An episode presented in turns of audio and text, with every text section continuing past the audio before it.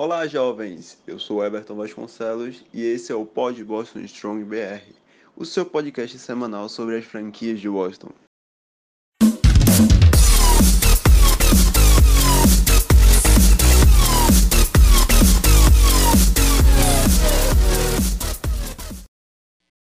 Hoje vocês devem notar, obviamente, né? Não sou eu que geralmente apresento o podcast, a gente está no terceiro episódio, a Nicole Magalhães, que é a nossa voz aqui, nossa âncora, a voz feminina do podcast, junto com a, com a, a Melissa.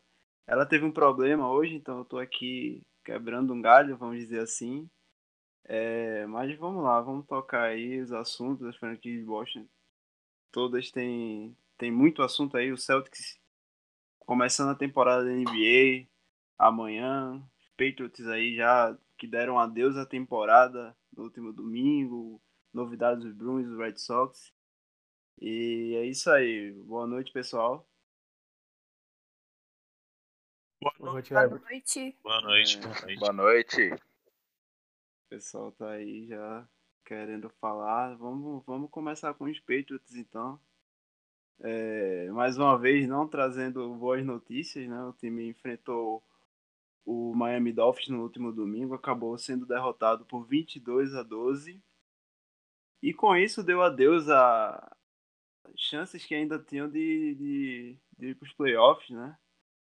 É, Vitor, como é que foi esse Oi. jogo aí, Vitor? Como, como é que foi o, o jogo dos Patriots?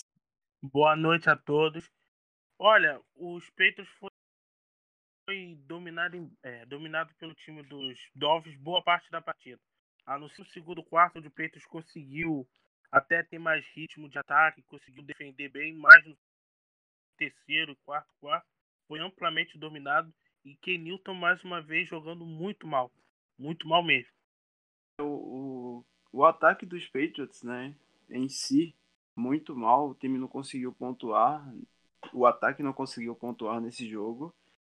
É, tanto que só quem entrou em campo para fazer para anotar pontos pelos Patriots foi o kicker Nick Folk.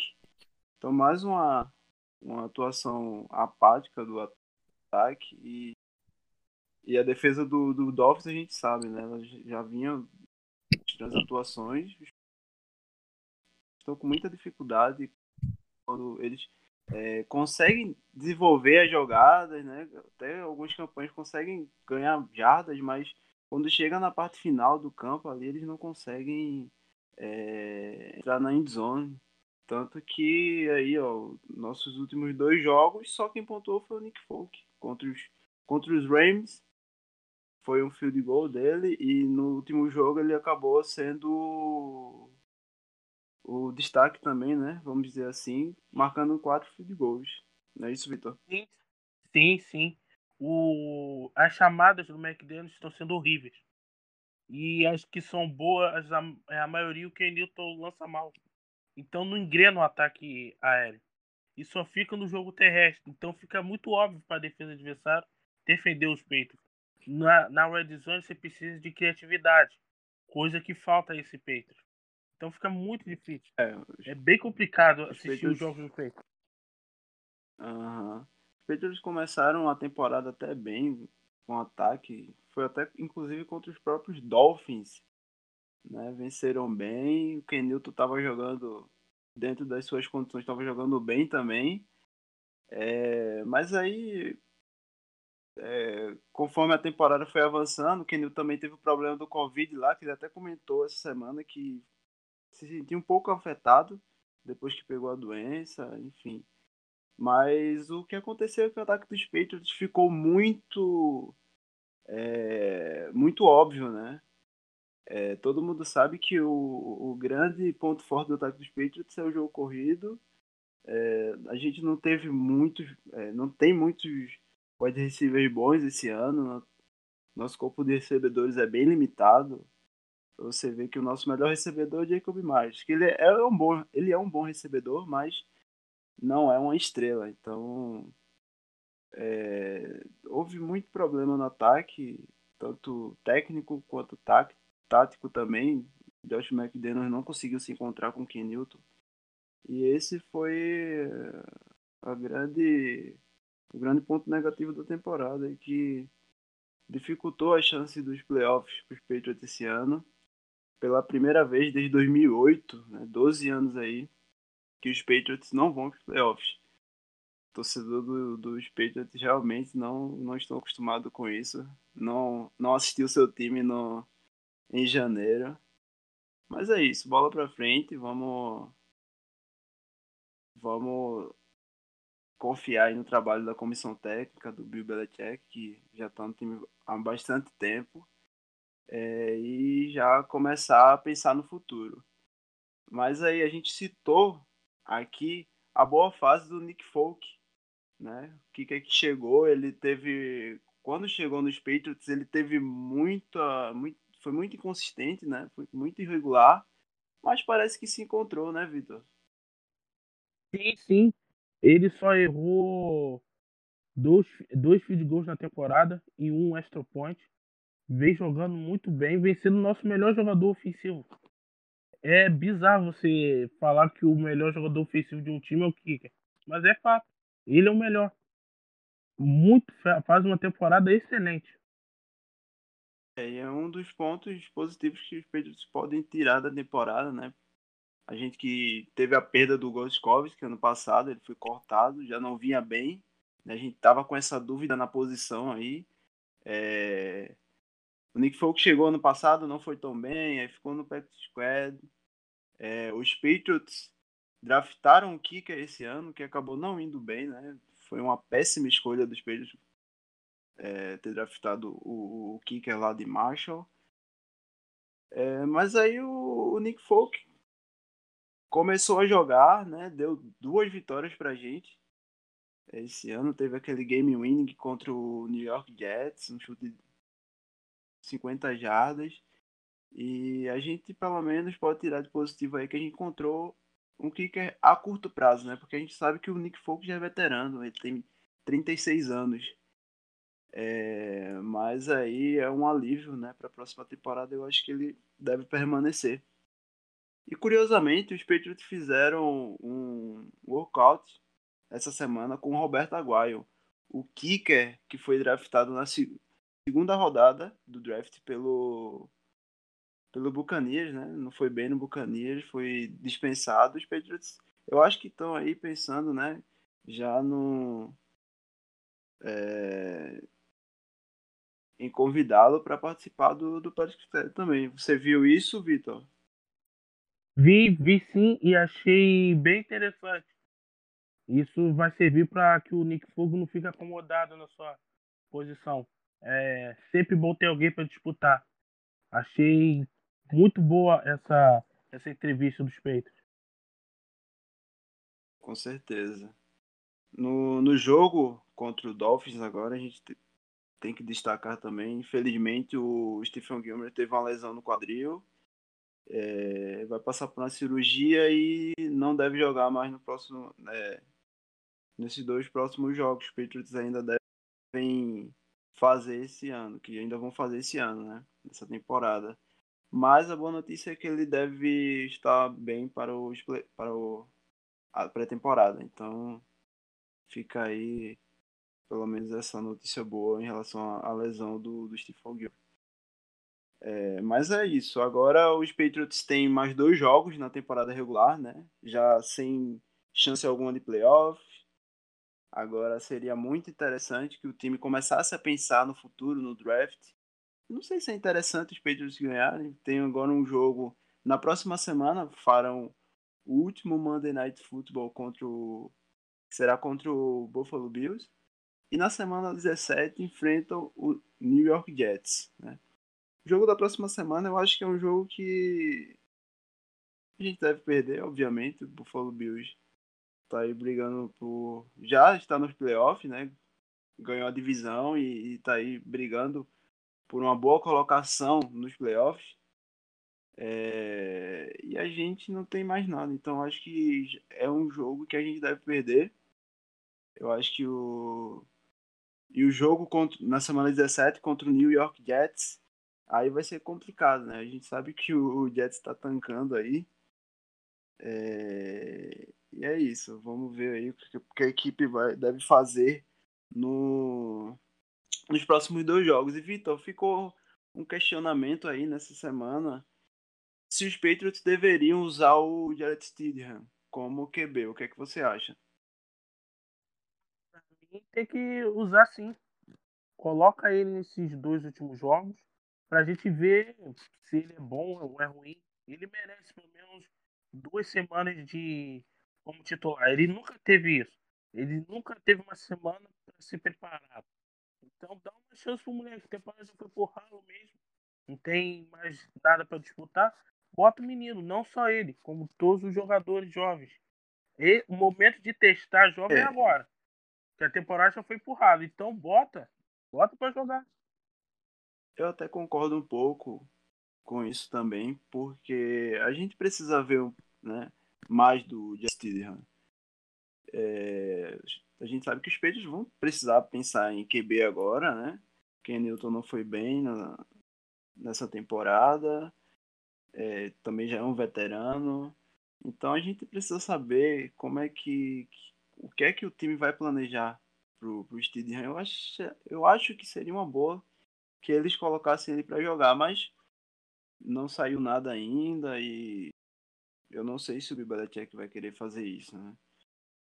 Mas seria uma boa. E é isso. O veremos. Pode falar. O veremos dele, ele falou no. Foi perguntado sobre isso na entrevista. E ele disse: veremos. Esse veremos dele, para mim, é, é como se significasse: ah, vou botar para jogar. Porque quando é o Ken Newton, ele fala logo: Ken hum. Newton é o nosso QB. Ele responde logo e nem pensa duas vezes. Agora, agora ele falou: veremos.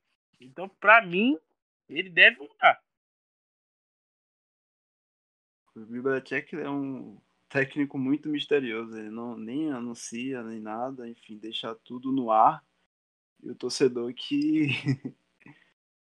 que se ferre, né, para para descobrir. Mas vamos ver aí. O jogo contra o Buffalo Bills será na próxima segunda, né? Último Monday Night Football da temporada.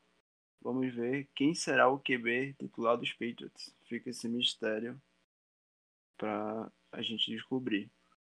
É... é isso, né? Acho que não tem muito, muito mais o que falar sobre os Patriots. A temporada, infelizmente, não foi como a gente esperava, mas vamos confiar que a comissão técnica vai fazer um bom trabalho aí, que a gente possa voltar no que vem a sonhar com os playoffs.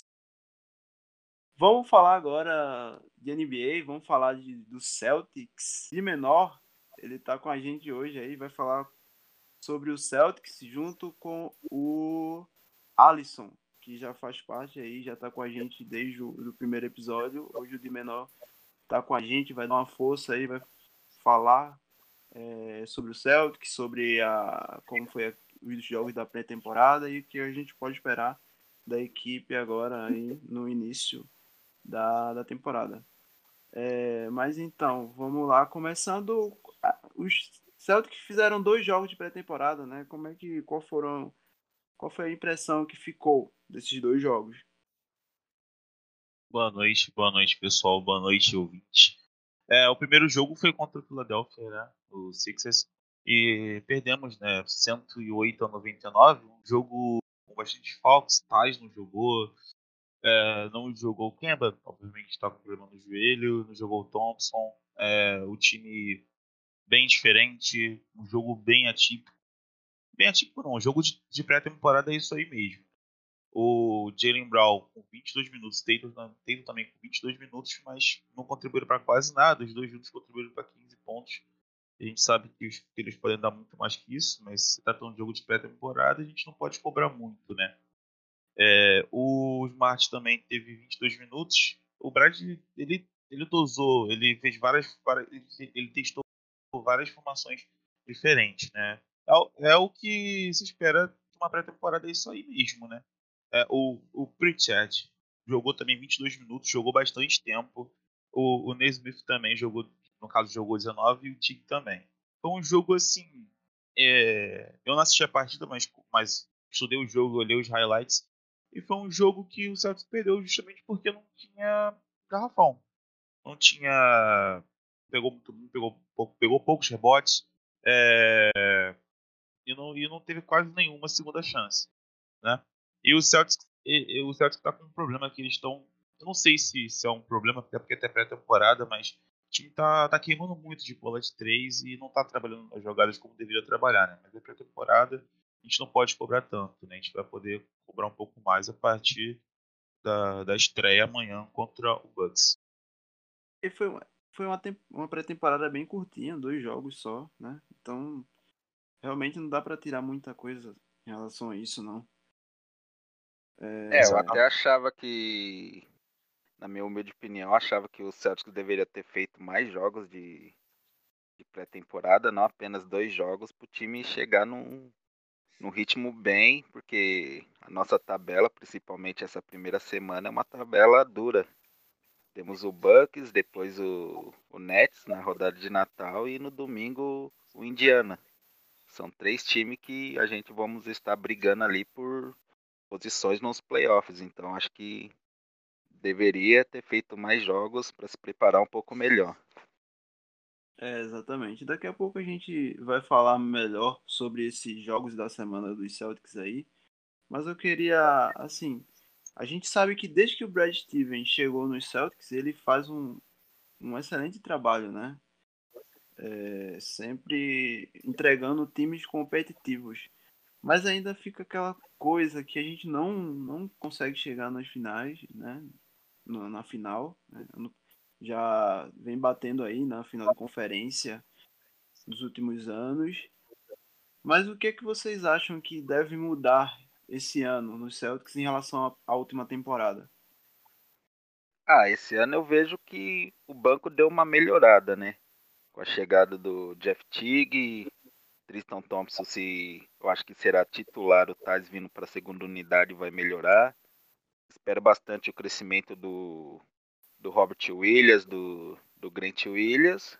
E os meninos que foram draftados irão nos ajudar. Tanto o Nesmith quanto o Prichard já mostraram que, que vão nos ajudar. Então foi o que faltou na temporada passada pra gente. Foi um, um elenco de apoio. Alguém vindo do banco que nos ajudasse com mais pontos, é, comandar o time com mais minutagem e isso não teve. Esse ano a gente já terá, na minha opinião.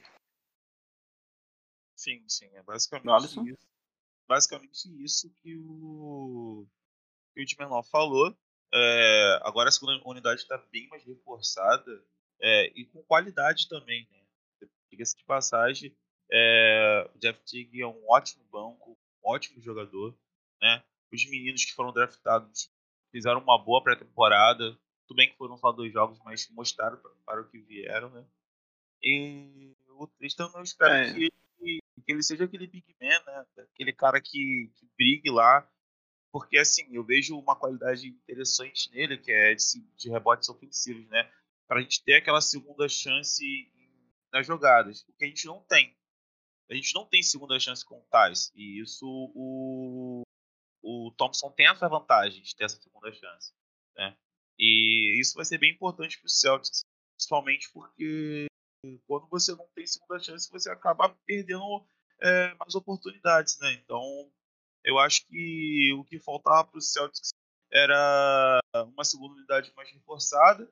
É, você citou que o time não consegue é, ou ganhar uma, uma conferência ou chegar na final da NBA é, ou, ou, uma final da NBA, porque a gente bateu de frente nos, nos últimos anos com grandes equipes.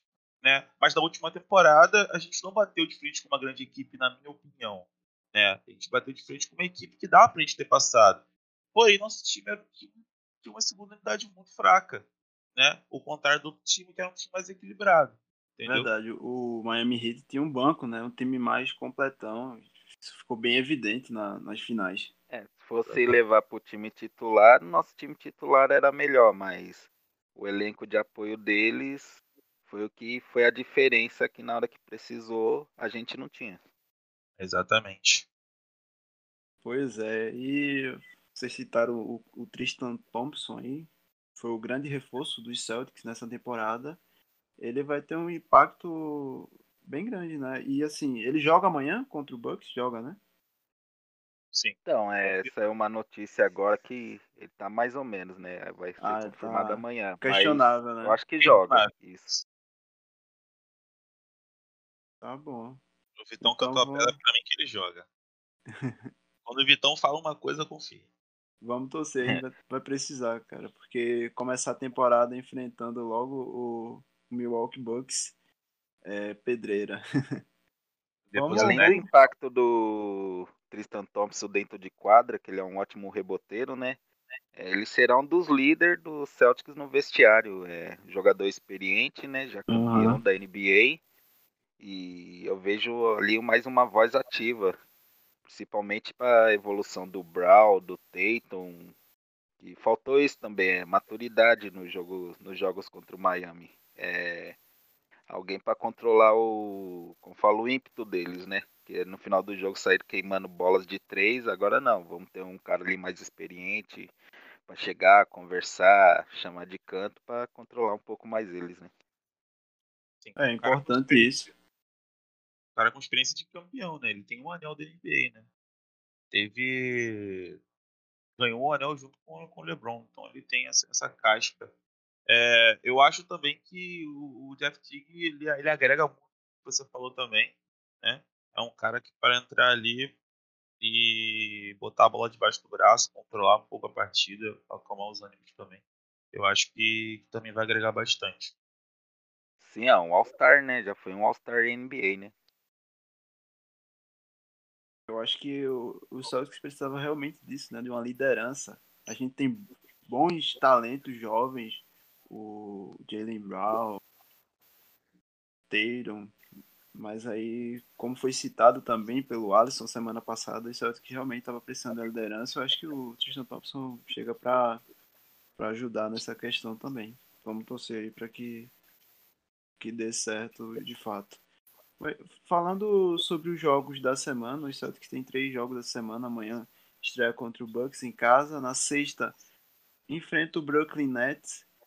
É, esse jogo vai ter transmissão. Eu não sei se é da ESPN ou é da Sport TV, vocês sabem?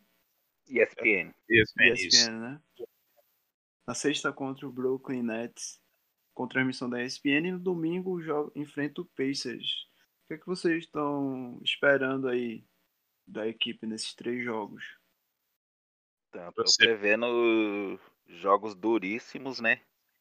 É, contra o Bucks e principalmente o jogo de pré-temporada contra o Nets deixou manter na ligada, porque mesmo que seja pré-temporada, você não pode levar 30 pontos e o Nets tem um ótimo time, então será jogos duríssimos. E como o Alisson disse, o Celtics queimando muita bola de três e um péssimo aproveitamento de bolas de três. Esse jogo mesmo contra o Nets foi 8 de, de 44. Então é. Vai ser jogos difíceis. São três pe- pedreiras, de fato, né?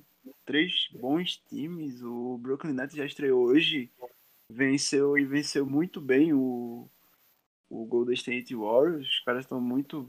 Pô, os caras têm.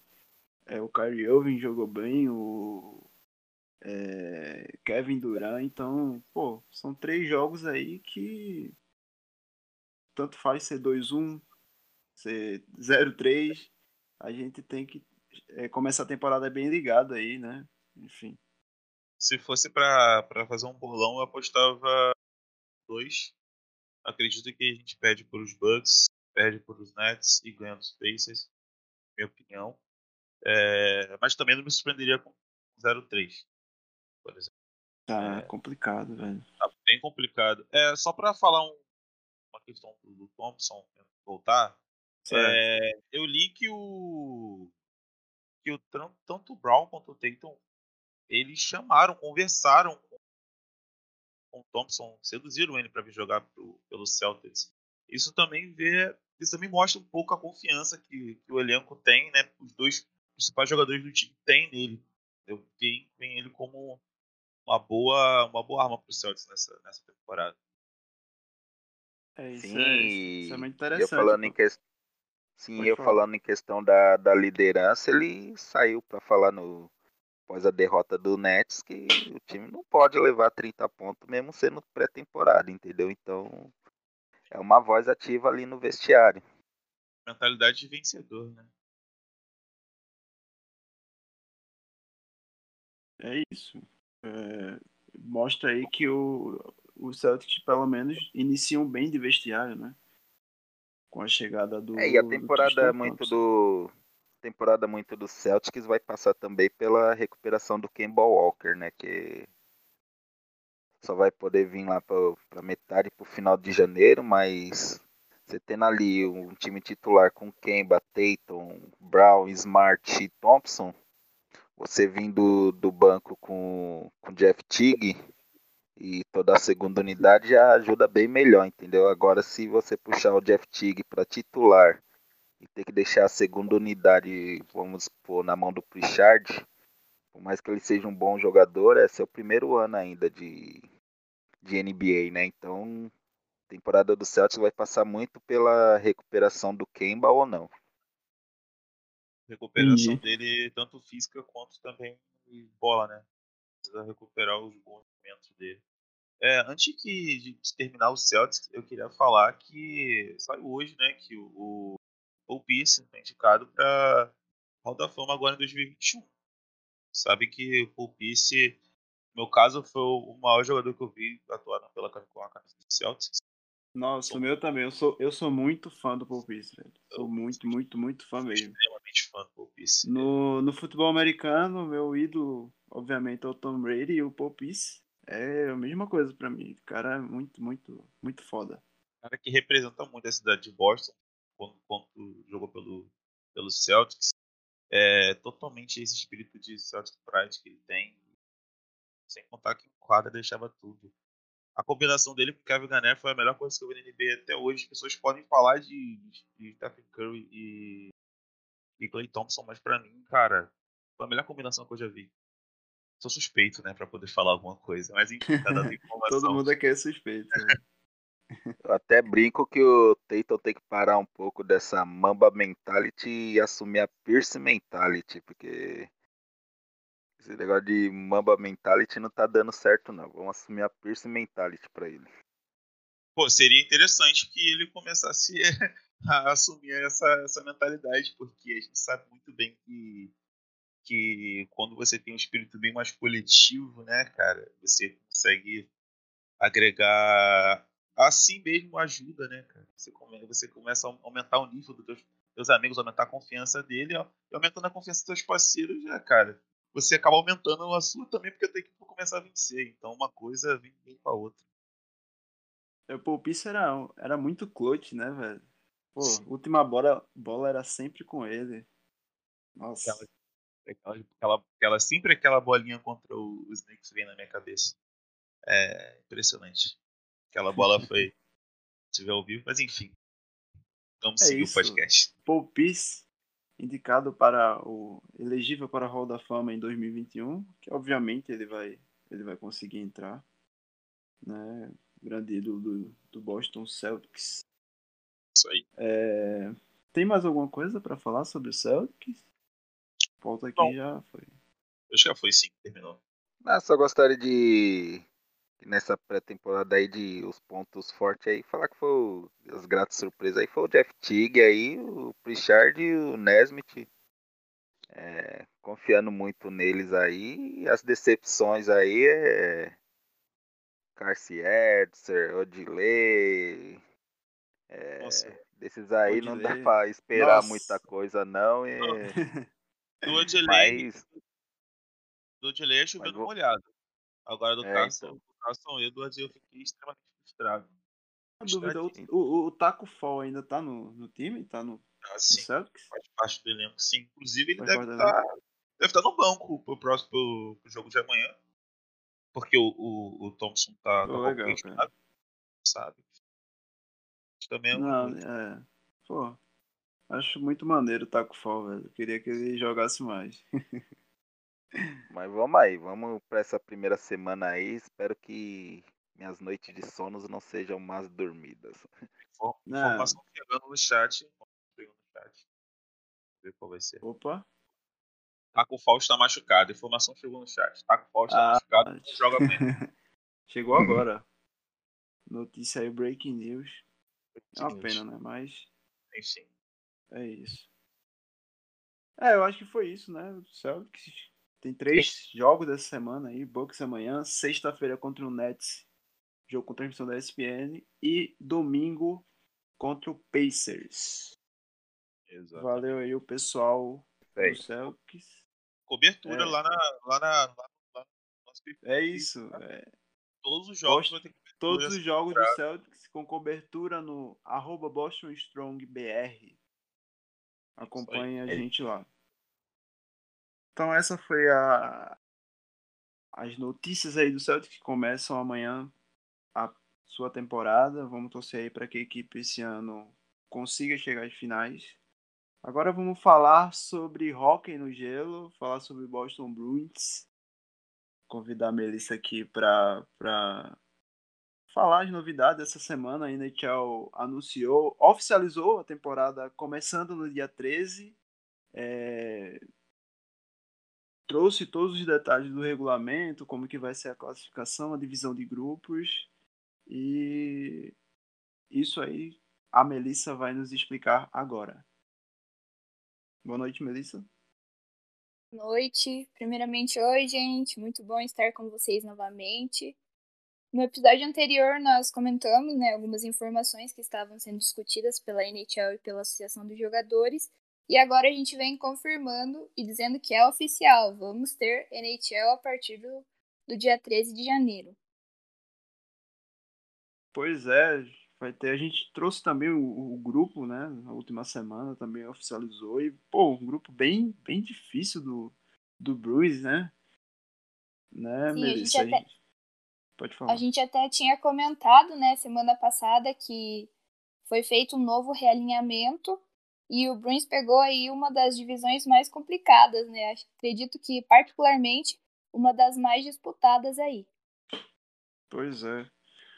Que, que inveja do, do Colorado Avalanche, que pegou uma divisão bem, bem mais ou menos, né? Pra, sendo bem, bem bonzinho com eles. A gente pegou uma divisão bastante complicada. É, mas como é que vai ser a, a classificação esse ano? Tá diferente, é isso? Assim, então, é, reforçando né, o que a gente tinha dito semana passada, foi feito um realinhamento com quatro novas divisões: divisão Norte, Oeste, Central e Leste. No caso do Bruins, vai ficar na divisão Leste, né? E os adversários vão ser os Sabres, Devils, Islanders, Rangers, Flyers, Penguins e Capitals. Ou seja, simplesmente adversários muito fortes aí. É, também foi, foi estabelecido que vai ser é, jogos dentro da divisão mesmo, né? São 56 jogos e desses 56 jogos, o Bruins vai jogar oito vezes com cada um desses adversários. Nossa, que pedreira. É, pois é, uma divisão muito difícil. Ter o Sabres que fez boa, fez uma boa off-season, trouxe bons reforços. Tem o Jake Shell que joga muito. É, a gente vai enfrentar o Capitals oito vezes, meu Deus. Nós que infelizmente somos fregueses do, do time de Washington. É, e assim, nossa, é, Islanders, um time muito chato de se enfrentar também. O Rangers, que tem, tá com um time aí crescente, então vai ser. Hoje eu vi uma. O pessoal sempre coloca lá uns, um, um ranking de probabilidade de, de ganhar divisão, de playoffs. E o Bruins estava como favorito, né? Nessa, nessa divisão, mas vamos ver. Eu acho que não vai ser uma vida fácil que a gente vai ter, não, até porque a gente vai começar sem é, dois jogadores importantíssimos no nosso ataque. Enfim, vamos ver. Mas é, como que vai ser o- os playoffs, Melissa? Então, assim, então, assim, cada divisão vão se classificar quatro times. Os quatro primeiros colocados. E a partir daí, eles vão jogar o primeiro e o segundo round. Então, ou seja, é, dos quatro primeiros colocados, é, o primeiro vai jogar contra o quarto e o segundo contra o terceiro. No final, vão sair, vai sair um finalista de cada divisão. Então, cada divisão vai ter um semifinalista que vai jogar aí, vai disputar para sair os dois finalistas. Entendi, então. Esses jogos são de cinco, é uma série de cinco, de sete jogos. Chegou a ver alguma coisa sobre isso? Vão ser normais, eles vão ser os jogos lá, uma série Ah, de sete sei. jogos. Entendi. Então vai ser padrão normal mesmo. A única diferença é que pro primeiro e pro segundo round vai ser, é, no caso, só dentro da divisão. Então ali, né, vai sair de cada divisão sai um semifinalista. Aí eles vão fazer novamente a mesma coisa. Eles vão ver é, a pontuação né, de cada um desses times e Uhum. fazer as colocações. O primeiro joga contra o quarto colocado e o segundo contra o terceiro. Tá, entendi. Entendi agora. Essa semana. Semana não, hoje eu vi que 20 times se interessaram pelo, pelo Tiara, né? O Zdeno Tiara. É, ele que aí tá nesse impasse, né? A gente sabe que o, o Tiara é um, um veterano. É, a gente não sabe se ele vai jogar, se ele, se ele tá pensando em, em aposentar, mas assim, 20 times se interessaram por ele. Por ele é, mas o agente do Tiara informou que ele ainda tem a opção de ele, a prioridade é do Bruins, né?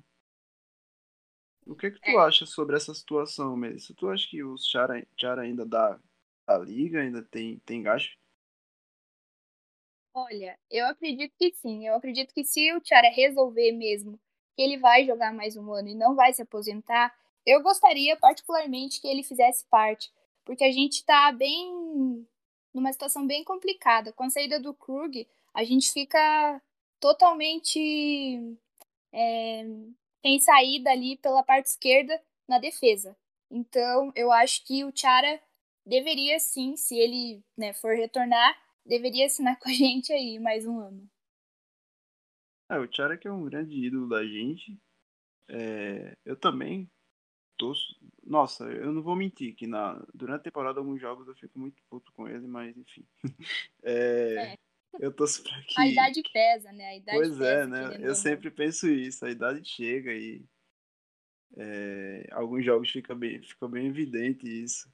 Mas eu também torço, tanto por essa questão que a gente está precisando de fato, ele é, um, ele é uma liderança.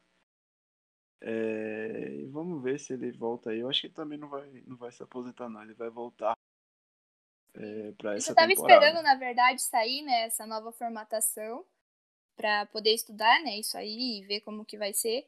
E Uhum. acredito que que a gente a gente tem, né, o espaço ali especial pro Char. Eu espero. Mas eu acho que a prioridade dele, né, sempre vai ser Boston, então acho que vai dar certo ainda, espero. Porém, é, na- as notícias aí não são favoráveis. Inclu- inclusive, uma entrevista ontem com o nosso presidente lá, né, o Canil, ele não foi muito favorável, assim, dando a entender que já está tudo certo e que o Tiara vai voltar, né? Inclusive, ele até chegou a falar que eles estavam vendo a possibilidade de envolver uma troca. Antes do. Nossa, será que o pessoal vai trocar pelo Chara? Vendo a possibilidade de até fazer uma negociação. Te- teve até Uhum. dois nomes que foram citados, que é o Noah Hinfin, né, do Flames, e o Sim. Alec Martinez, dos Golden Knights. Então, antes mesmo de, de falar sobre né, a volta do Chara, e se ele vai assinar novamente, foi envolvido esses dois nomes aí como uma possível troca, uma possível negociação. Como você citou, a gente tá um pouco carente na posição depois da saída do, do Torrey Krug. E acredito que os Bruins realmente estão, estão a todo vapor querendo é, preencher esse spot aí.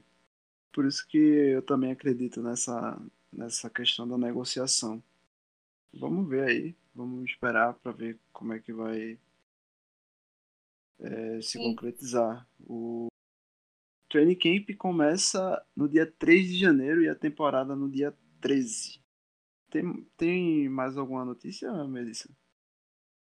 Então, hoje mesmo saiu lá que já tem jogador treinando, né? Eles ah, já estão é se Eu vi alguns jogos lá, até eu, até eu vi um RT teu que tu botou lá do, do Tiara comemorando o save. é muito bom ver, ver é. o pessoal no gelo novamente. Do Rask, né? Aham, uhum. foi, foi do Rask. Sim. É... Sim, eles estão já estão no gelo já. Inclusive, é, saiu também uma atualização do, do Pasternak e do Marshall, né? Que os dois eles estão em recuperação, né? Depois da cirurgia. E o Pasternak já está em Boston, está em recuperação. Porém, o Martian até estava no gelo, né? Foi, ah, foi atualizado que até ele estava no gelo aí. E porém, eles não estabeleceram nenhuma data, né? Não tem como porque ainda tem o, o prazo de, de recuperação. Mas hum. foi dito que o Martian até estava no gelo. Pasta ainda não, mas o Martian sim. É, já, já era meio que esperado que o Martian ia voltar antes, né? Do que o Isso. Pastinha. É muito bom vê-lo vê no gelo. Eu, particularmente, acho, apesar de que o Pasta seja o goleador, o scorer da gente, eu, eu acho que o Martian faz mais falta. A equipe no ataque. Martian é... é... Sim, né? ele é o nosso nossa senhor assistência ali, né? Uhum. Então, se o, se o Pasternak é o goleador, é porque o Martian tá ali ajudando ele também, né? Pois é, então, pelo menos ele já tá aí no gelo. E a esperança é que ele volte mais rápido do que estavam esperando, então. É, também teve uma outra atualização que eu até vou falar porque a gente comentou né, no, outro, no outro episódio sobre os jogos na Fenway.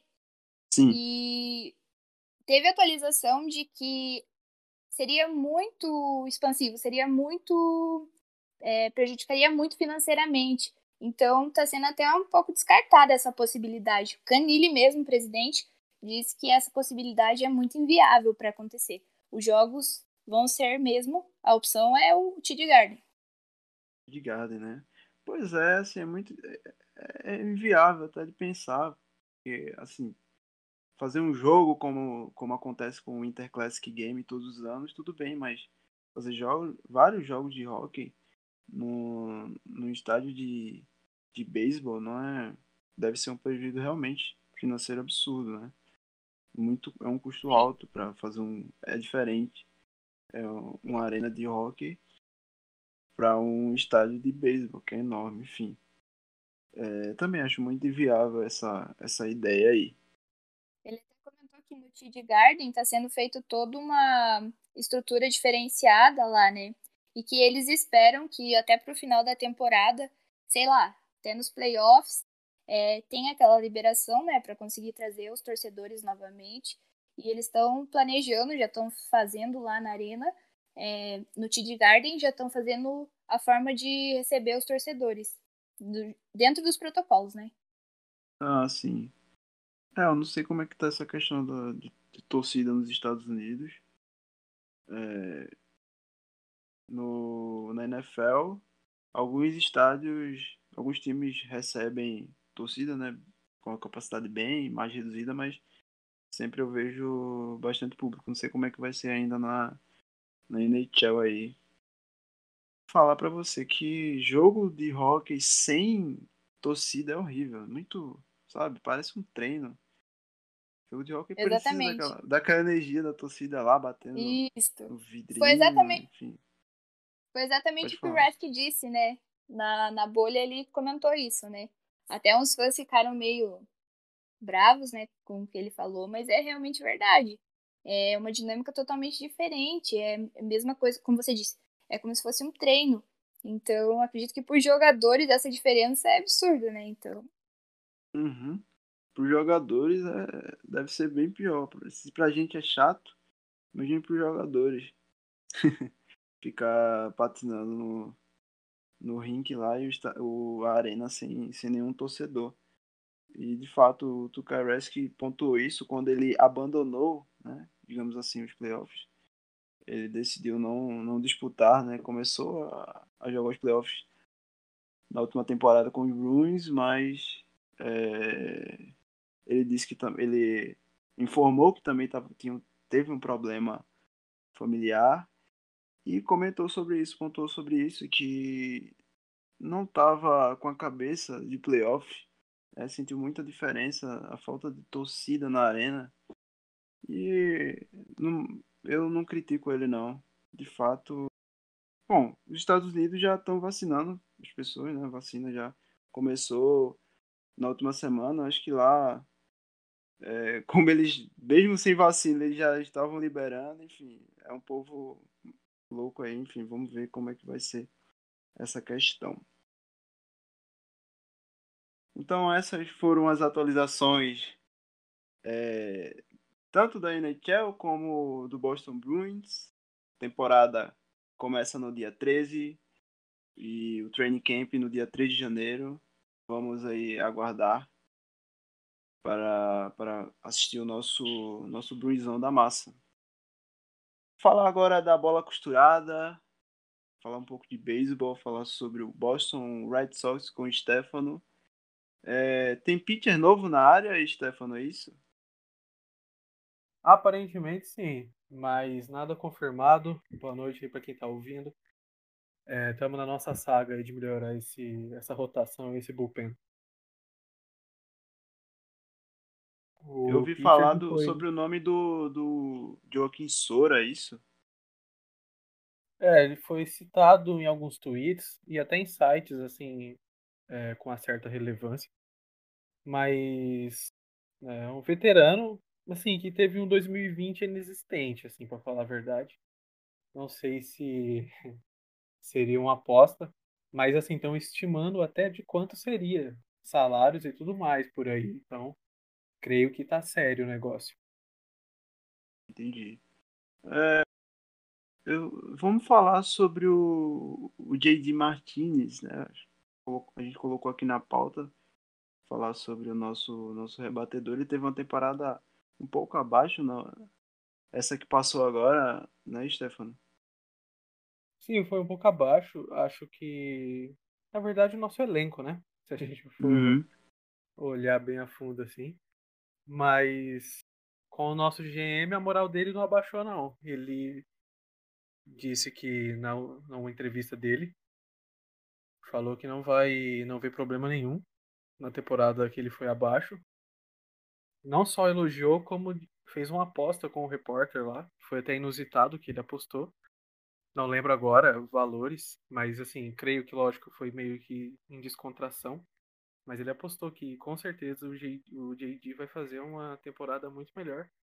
Espero que seja algo parecido com 2018, né? Não sei se é possível, mas seria interessante. Pois é. 2018 o J.D. jogou, nossa, absurdamente ali. Não, Ele- foi o melhor ano, o melhor ano da carreira dele em home run, rebatida, rebatida impulsionada, foi assim, foi animal.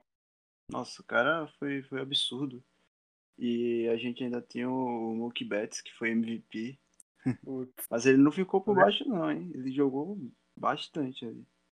Sim, acho que ali foi uma engrenagem, né? Tudo começou a funcionar, um, foi empurrando o outro e jogou todo mundo bem, assim, dentro do possível. Pois é, ano passado o, o ataque como um todo foi mal, de fato. É, a gente teve um ou outro que jogou, mas foi uma temporada bem, né?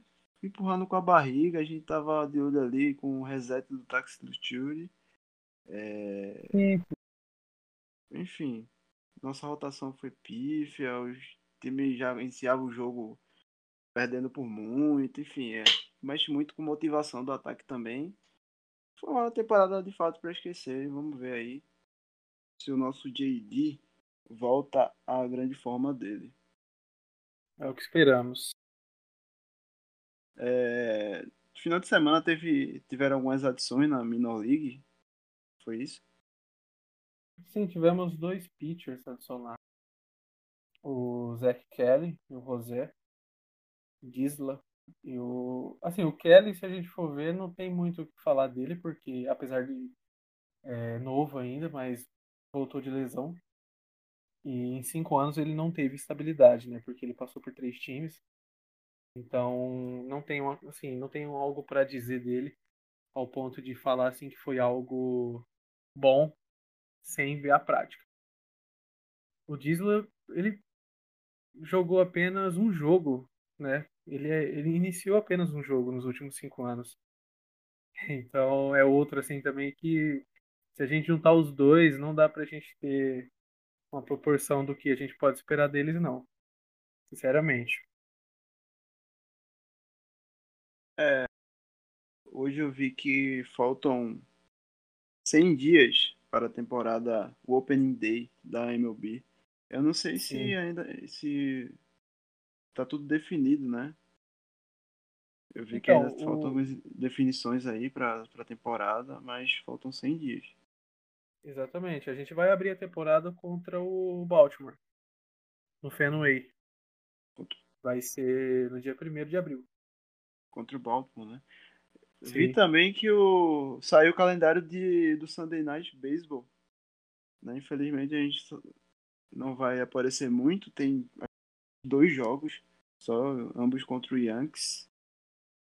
É, né? Vamos ver aí se essa temporada o time melhora para que no próximo ano a gente tenha mais transmissões.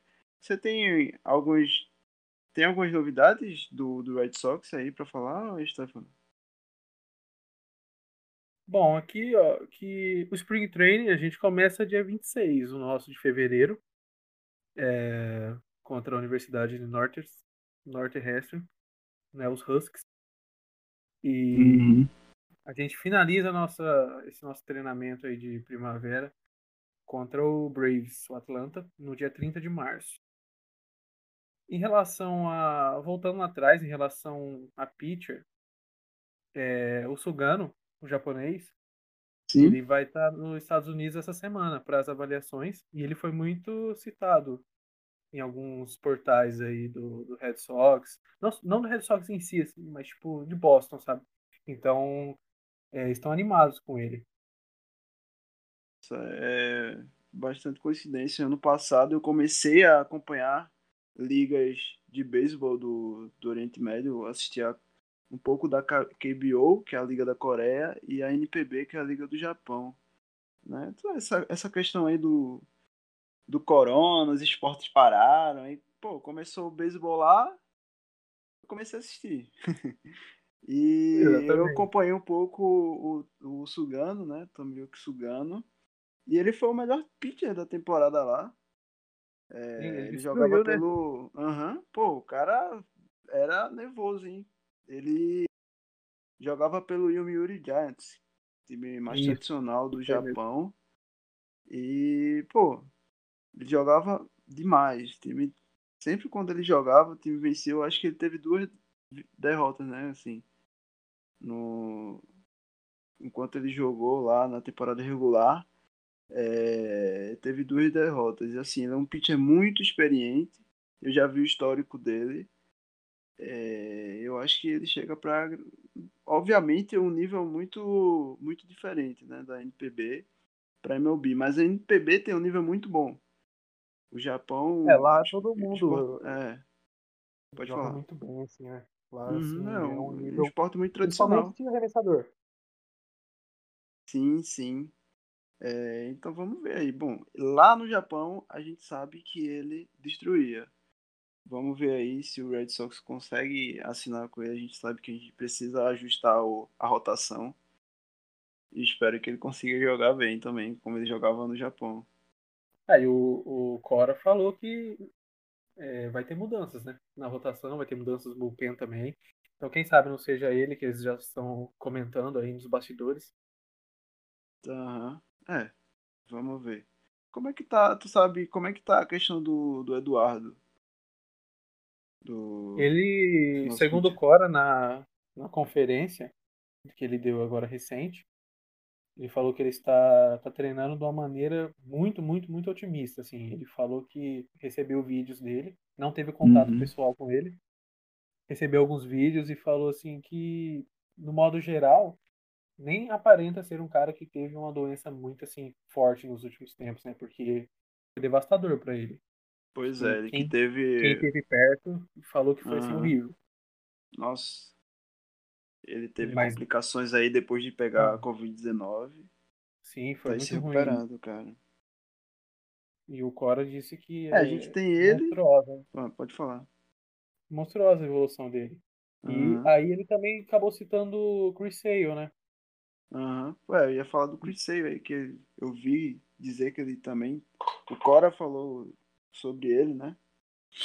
Falou, sim. Ele falou pouco até, falou até menos do que do Eduardo, mas é, disse que também está evoluindo, mas não vai, não vai dar nada, não vai falar de certezas, não vai falar nada, absolutamente nada até fevereiro, no mínimo. Ele vai querer ver, tipo, ambos de perto e depois vai tomar a decisão. Tá. Bons don- é, dois bons que, pitchers que nós temos, mas que ainda estão aí se recuperando de lesão. Espero que eles voltem, consigam voltar na, no início da temporada. que a gente precisa bastante. Esperamos. Aham. É, passa muito por eles, né? A questão do sucesso da nossa rotação. É, com os dois é um time, sem eles dois, sabemos que a temporada vai buraco abaixo. Pois é, o Chris Sale, que já é experiente, é, ele é o nosso ace, né? Sim. Não vinha bem, fez a, a cirurgia do. É o TJ, né? O pessoal fala, a reconstrução do, do cotovelo. É, e o Eduardo Rodrigues, que vinha, vinha muito bem. É, infelizmente, ele ano passado ele pegou a Covid-19 e logo depois teve complicações causadas pela doença e está se recuperando. Vamos torcer para que os dois retornem. Tem mais alguma coisa? Essa, Cara, essa, essa época do, do beisebol é muito parada, a gente não consegue ter muita coisa, sabe? Sim. Os times não estão treinando. É, tem que ficar. Enfim, ainda tá um pouco muito não longe, né? Da... Aham, você é verdade. A gente tenta Exato. trazer algumas atualizações aqui, mas realmente não, não tem muita coisa não, porque a temporada ainda começa é, a pré-temporada em março, enfim. É, tá um pouco Sim. muito parado aí, não tem muita coisa pra trazer não. Mas você tem alguma coisa? Assim, o- o- hoje o, o que saiu, e é bem assim, superficial, porque é um blog Sim. torcedor, que é o Overton Monster, né? Acredito que muita gente conheça. Falando do James Paxton, do Yankees. Tentando, James assim, meio que é, colocar ele como uma alternativa boa. Também, Nossa, assim, cara, eu, eu, eu não gosto muito dessa ideia, não. Assim, é, o James Paxton, ele teve um. Temporada 2019, o final da temporada 2019 dele, pô, o cara jogou pra caralho, né? É, eu, foi meio que irreconhecível.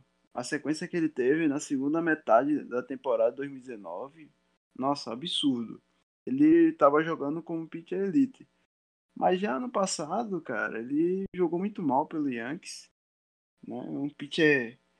É, ele, eu assisto jogos, ele explode. Sabe? Um pitcher que explode. Não sei se seria Verdade. uma, uma, uma boa aquisição pro, pro, pro Red Sox. O que é que tu acha? Bom, eu concordo. Não, eu não faria isso, de verdade. Não, e nem é pela questão de Yankees nem nada, questão do clubismo. Mas eu não confio no cara que, tipo, aparentemente ele vai oscilar, sabe? Da pessoa que já Uhum. vem com isso. Que vai ser o cara que vai oscilar muito. Então, não sei, eu não Eu tô- confiaria, não. É. Falando em pitcher, eu tô muito curioso pra saber pra onde que o Trevor Bauer vai jogar nessa temporada. Ele foi o Cia Young do, Sim, da NL, né? na última temporada. Ele tá aí sem contrato. É, Sim, eu eu- queria, inclusive nesse post falam dele, porque falam que é, cita o Paxton porque nunca pipocou nada do Red Sox atrás do Bauer. É, né? Pois é. Ele fica no Twitter, ele é bem, bem descontraído, ele fica tirando pra todos os times. É, com certeza ele Exato. vai ter um bom contrato aí, porque o cara vem de uma temporada espetacular com o Cincinnati Reds, conseguiu ganhar o Cy Young da, da, da NL lá. Vamos ver, mas pô, seria um sonho, hein, se ele se o Red Sox fizesse essa, essa adição aí. Seria incrível, né? É, então acho É que isso, é né? isso. Sobre o Red Sox, a gente não tem tanta coisa pra falar. Vamos, vamos esperar aí as semanas passando para que chegue logo a, o Spring Training e a gente trazer as novidades do nosso querido Boston Red Sox.